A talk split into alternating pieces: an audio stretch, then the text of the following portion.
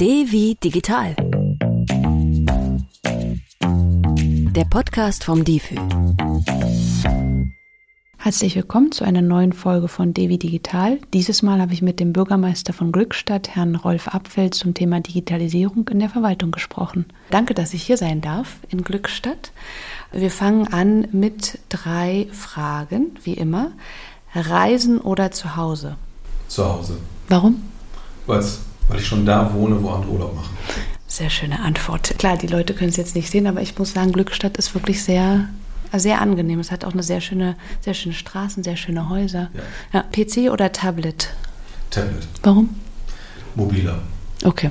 Theater oder Kino? Kino, Warum? bessere Atmosphäre.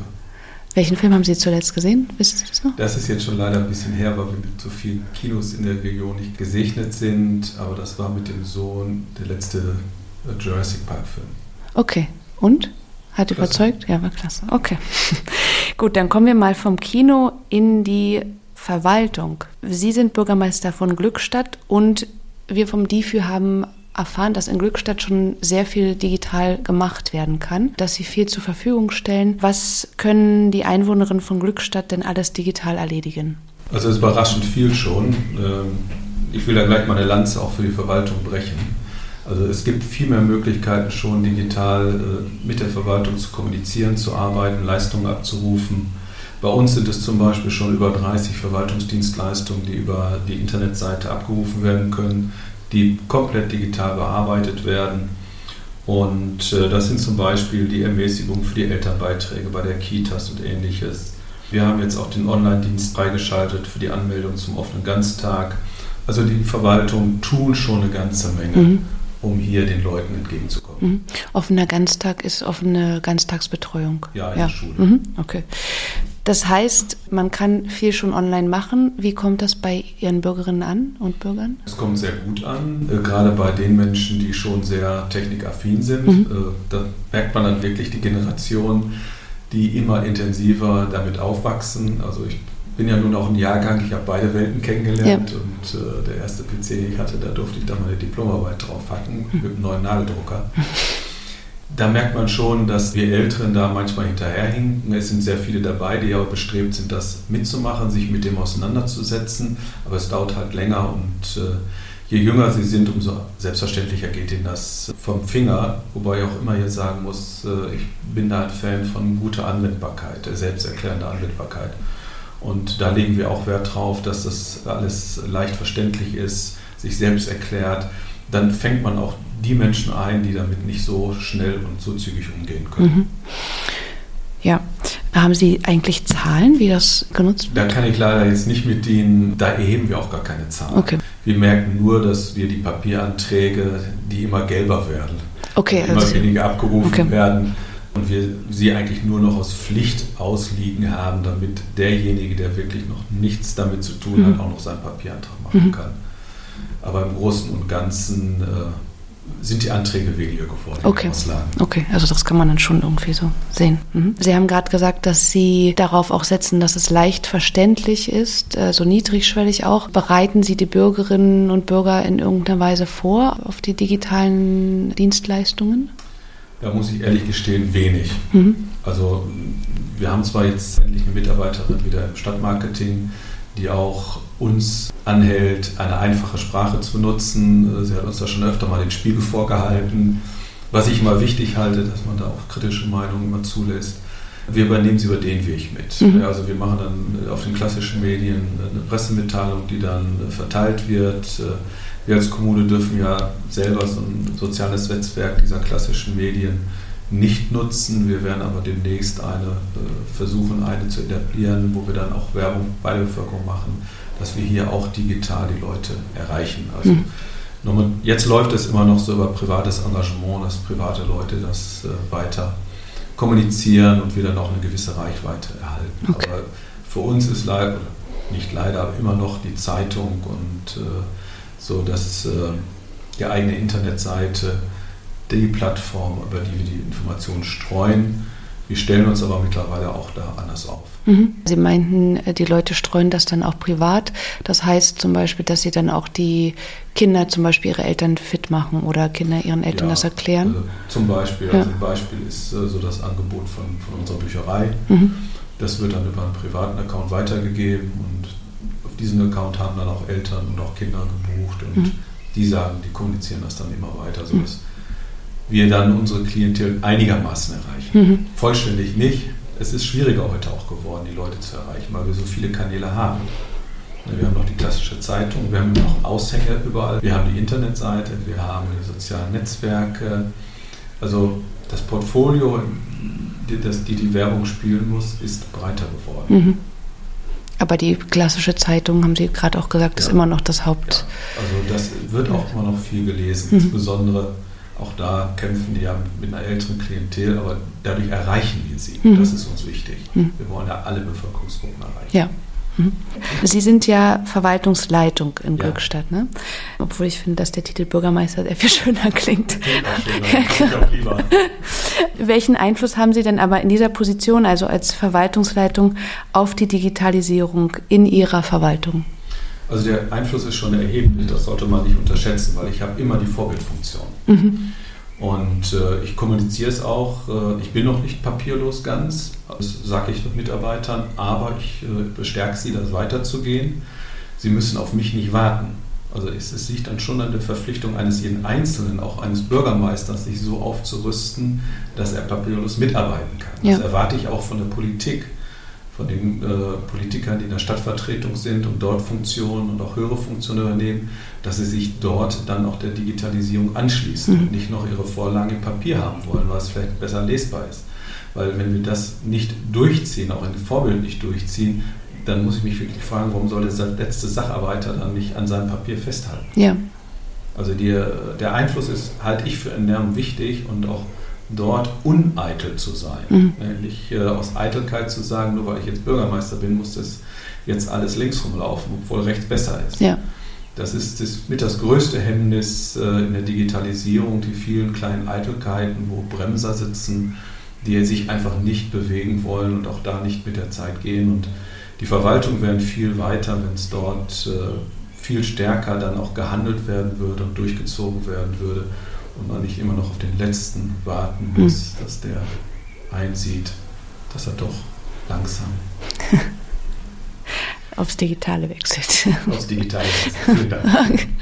Also das ist der eine Einfluss, den Sie haben, ja. den Sie haben, diese Vorbildfunktion. Ja. Gibt es noch andere Einflüsse, die Sie haben? Ich bin als Verwaltungsleiter natürlich auch da, die entsprechenden Ressourcen freizuhalten. Mhm. Also dann auch die, die Kollegen, die das dann umsetzen und daran arbeiten, ihnen den Rücken freizuhalten, zu bestärken, äh, mitzuarbeiten. Ich bin auch bereit, immer mal den Dummy zu spielen und zu sagen, so jetzt spielen wir mal erstmal durch. Mhm. Wie funktioniert das? Ist so alles berücksichtigt, äh, weil auch gerade IT-Fachdienstleister oft nur ihre Brille aufhaben. Und wir Klar. haben ja gerade über Anwendbarkeit, Usability gesprochen. Über diese niedrige Schwelle kriege ich die Leute dahin. Mhm. Und da ist es schon mal wichtig, mal einen anderen Blick zu haben. Man sieht das immer wieder in den Fachanwendungen wenn, wenn man das erklärt kriegt, der ITler, der das programmiert hat, der wandert da schnell durch.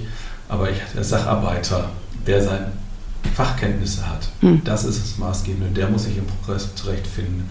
Und der darf nicht stundenlang mit der Maus suchen, wo er den nächsten Klick Das stimmt, das der stimmt. muss über ganz einfache Bedienung weiterkommen. Und da halte ich es auch nur, dass die wichtigen Informationen auf der Seite sind, auch nur die Felder freigeschaltet sind, die auszufüllen sind. Das kann man alles steuern, aber dazu muss man auch vorher mal Gehirnschmalz ansetzen. Das stimmt. Jetzt, wo Sie sagen, das erinnert mich an meine Steuererklärung, wo ja immer alle Felder frei, freigeschaltet sind bei der Elster. Und ja, das ja. wäre einfacher, wenn nur die für mich, die für mich äh, relevant sind, freigeschaltet werden. Man hat ja schon mal eine Steuererklärung abgegeben. Ja. Das ist ja schon so bekannt. Und wenn dann eine Unregelmäßigkeit ist, dann kann man ja sagen, so jetzt will ich das aber das machen, jetzt schalten wir das frei. Ja. Aber ich brauche mich dann vorher nicht damit auseinandersetzen. Ja, das stimmt. Okay, also Sie halten den Rücken frei und äh, haben diese Vorbildfunktion. Ich stelle mir aber vor, dass es noch mehr vorangetrieben werden kann. Ne? Was, was können Sie da sagen, wie Ihre vielleicht Vision ist oder was Sie sich auch wünschen? Ja, äh, da komme ich mal auf ein Thema zurück. Ich sagte gerade fehlende, also die, die, die Eitelkeiten, die viel zu sehr im Vordergrund sind. Mhm. Das ist nun leider auf der Landes- und Bundespolitik so. Wir sind im Föderalismus und äh, jedes Land meint, hat immer die beste Lösung.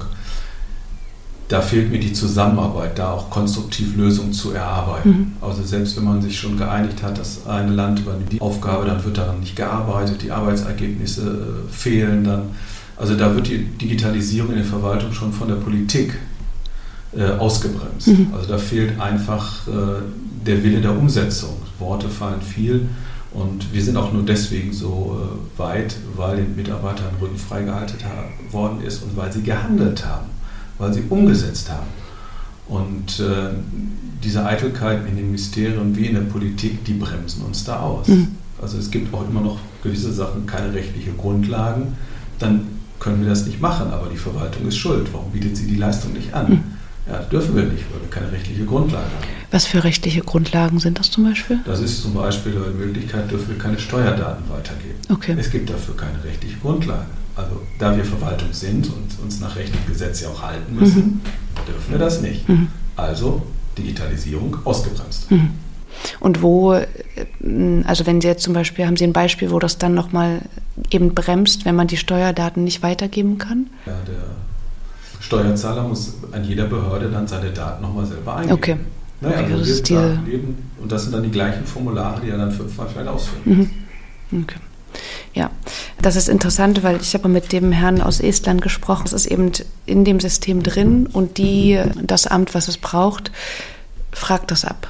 Und wenn, man kann es aber auch jederzeit als Bürger, als Bürgerin einsehen. Und wenn man sagt, nee, warum habt ihr jetzt äh, meine Daten abgefragt, kann man auch nachfragen. Aber genau das würde es ja einfacher machen. Ja, ne? also ja. es gibt zum Beispiel das Service Center Schleswig-Holstein. Das ist aber mit anderen Ländern noch nicht kompatibel. Okay. Also theoretisch bräuchte jede Bürger ein Servicekonto Deutschland, ja. wo dann alle Klar. Kerndaten drin abgelegt sind und wo dann die Behörden darauf zugreifen können mhm. und dann nur, nur, noch die Daten abfragen, die sie für ihre Sachbearbeitung brauchen mhm. und sie dann auch für sich hinterlegen. Ja. Die Technik gibt es, aber dadurch, dass ja jedes Land selber immer eine Lösung erarbeiten will, bindet man nicht nur Kapazitäten, also die IT-Kapazitäten auch bei den Dienstleistern sind mhm. begrenzt. Mhm. Also da arbeiten dann zwei Firmen parallel, könnte man auch anders die Kapazitäten einsetzen und es wird doppelt bezahlt. Ja. Ja, oder 16-fach. Für jedes Land. sogar 16-fach. Okay, also das erstmal, diese, dass diese Zusammenarbeit und rechtliche Grundlagen irgendwie geschaffen werden, damit das noch ja, also, mehr für alle angeboten ja, werden kann. Also, ne? dass, dass, man auch wirklich dann mal im Rahmen des Föderalismus alle mal einen Schritt zurückgeht und sagt, mhm. so, du hast die Aufgabe, frist bis da, frist bis da, frist da und dann, weil wenn die Schnittstellen bekannt sind, dann kann auch alle auf diese Schnittstelle hinarbeiten. Klar. Und dann gibt es, dann muss es leider ein Ober Meister geben, der mhm. dann sagt, dass es auch koordiniert und funktioniert. Ja. Das kann am Ende nur der Bund sein. Ja, ja. Das macht Sinn. Gut, das waren ja jetzt schon sehr viele Ideen und Wünsche und eigentlich auch Herausforderungen, ne? dass das eben noch nicht so ist. Gibt es noch weitere Herausforderungen, die Sie da vielleicht benennen können? Naja, wir haben einen ganz massiven äh, Mangel an Fachkräften mhm. durch die Bank. Das wird ja nun auch überall gestresst und das wird äh, auch mehr werden in der Hinsicht würde ich mich schon freuen, wenn sich die Parteien in Berlin ja. über ein entsprechendes Einwanderungsgesetz mal einigen könnten, mhm. was den Menschen, die zu uns kommen wollen, eine Perspektive gibt, wann und wie sie arbeiten können. Ja. Also wir haben genug äh, Fachkräfte hier brach liegen, die einfach durch die Verfahren geschleust werden und nicht die Möglichkeiten haben zu arbeiten. Mhm. Oder es ist sehr komplex. Aber wenn das im Vorfeld schon alles mal vereinheitlicht werden würde, dann würden wir vielleicht auch in diesen Bereichen Deutschland interessant für IT-Kräfte machen. Klar. Momentan ist das immer für mich eher abschreckend. Hm. Das ist für dich auch nicht. Dann würde ich auch lieber in andere Länder gehen. Äh, weil, das, Perspektive. weil das so, so viele Hürden enthält, ne? Ja. In Deutschland, ja. ja. Hm. Gibt es noch weitere Herausforderungen? Weitere Herausforderungen. Also wir sind gut aufgestellt jetzt äh, hier in Schleswig-Holstein mit der Verlegung von Glasfaser. Mhm. Da haben wir jetzt in Glückstadt es auch so hingekriegt, dass wir jetzt in zwei Jahren dann flächendeckend die Stadt erschlossen haben wollen.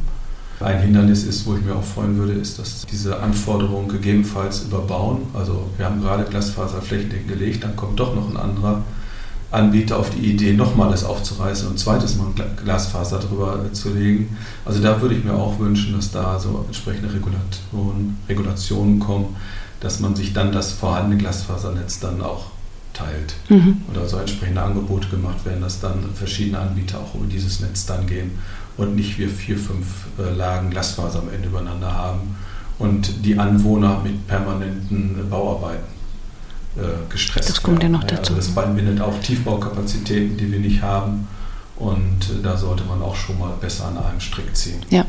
Hm.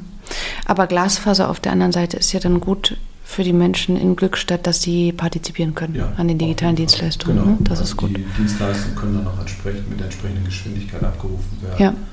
Und ich bin zuversichtlich, dass wir 25 damit durch sind. Mhm. Okay, also ein anderthalb.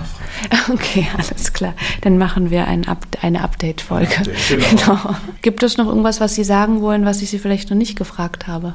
Oh, das ist immer schwierig.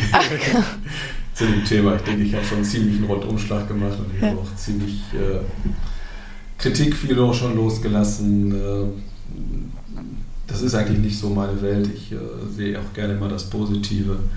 Aber äh, manchmal muss man einfach auch äh, die Spitzen nennen, die Hindernisse benennen, damit mhm. sie vielleicht sich auch mal verändern. Ja. Weil der Wille ist ja da, wir müssen es endlich nur auch erstmal umsetzen. Ja, und das Positive haben Sie ja eigentlich hier vor Ort, ne? Ja. Wenn Sie es so, wenn Sie genau. so abschließen wollen. Herzlichen Dank. Ich frage am Ende der Aufnahme immer noch nach der App oder Website des Monats. Haben Sie da eine? Äh, wir haben eine wirklich gute App auch vom Museum, wo man jetzt auch digitales Museum besichtigen mhm. kann. Also die kann ich auf jeden Fall empfehlen. Mhm. Und natürlich unsere Touristeninfo-App, wo alle unsere Veranstaltungen sind, angefangen mit dem hervorragenden Matthias-Woche, ah, ja, die wir jedes Jahr haben, wo ich jeden nur zu einladen kann. Wann ist die immer? Erst äh, immer Anfang Juni. Okay, also die schon. Also die ist auch der Termin schon bekannt. Ja. Äh, es ist um den 11. Juni mhm. nächstes Jahr. Okay. Notieren, gibt lecker Fisch. Ich, ich notiere es mir schon mal. Vielen Dank, herzlichen Dank. Ich bedanke mich, dass ich dazu Stellung nehmen durfte und freue mich, wenn ich das dann mal höre. Ja, danke. danke. Weitere Informationen zu unserem Gesprächspartner findet ihr in der Beschreibung dieser Podcast-Folge. Dort haben wir euch auch andere wichtige Infos aus der Folge verlinkt und wenn ihr auf dem Laufenden bleiben wollt, dann schaut gerne bei difi.de vorbei. In den Difi News findet ihr Neuigkeiten aus dem digitalen Alltag und im Lernangebot des Digitalführerscheins könnt ihr euch euer Wissen auch zertifizieren lassen. Ich bin Maria Bessler, danke, dass ihr zugehört habt, abonniert uns gern und bis zum nächsten Mal.